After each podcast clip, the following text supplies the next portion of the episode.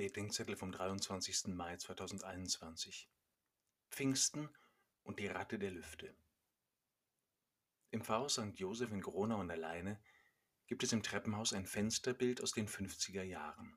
Eine Taube schießt mit einer heiligen Schrift im Schnabel auf die Erde herab.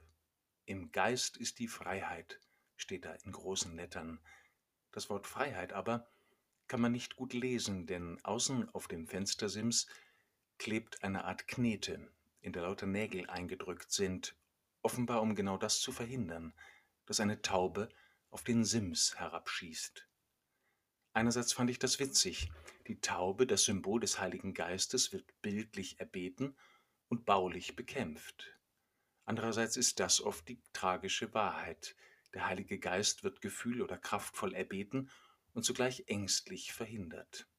Entweder dadurch, dass wir sehr genau wissen, wie der Heilige Geist die Kirche heute zu wollen hat, zum Beispiel wie die von vor 1965, in der alles angeblich viel besser war, oder als eine Kirche, die alle Ansprüche des Mainstream vorauseilend erfüllt und im Kampf um Relevanz immer irrelevanter wird.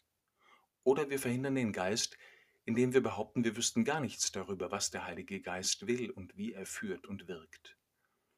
Aber der Heilige Geist lässt sich weder zum göttlichen Erfüllungsgehilfen unserer kirchlichen oder politischen Agenda machen, noch sind wir über das Wirken des Geistes einfach in Unkenntnis gelassen. Vielmehr sollen wir uns empfänglich und beweglich halten für den, der vor uns den Willen und das Wort Gottes kennt und offenbart und erfüllt, für den Geist, der bekehrt, vergibt und versöhnt, der unterscheiden und sich entscheiden hilft, der sammelt und sendet, der bewegt und ermächtigt, der versteht und verständigt und verstehen macht, was der Wille Gottes ist.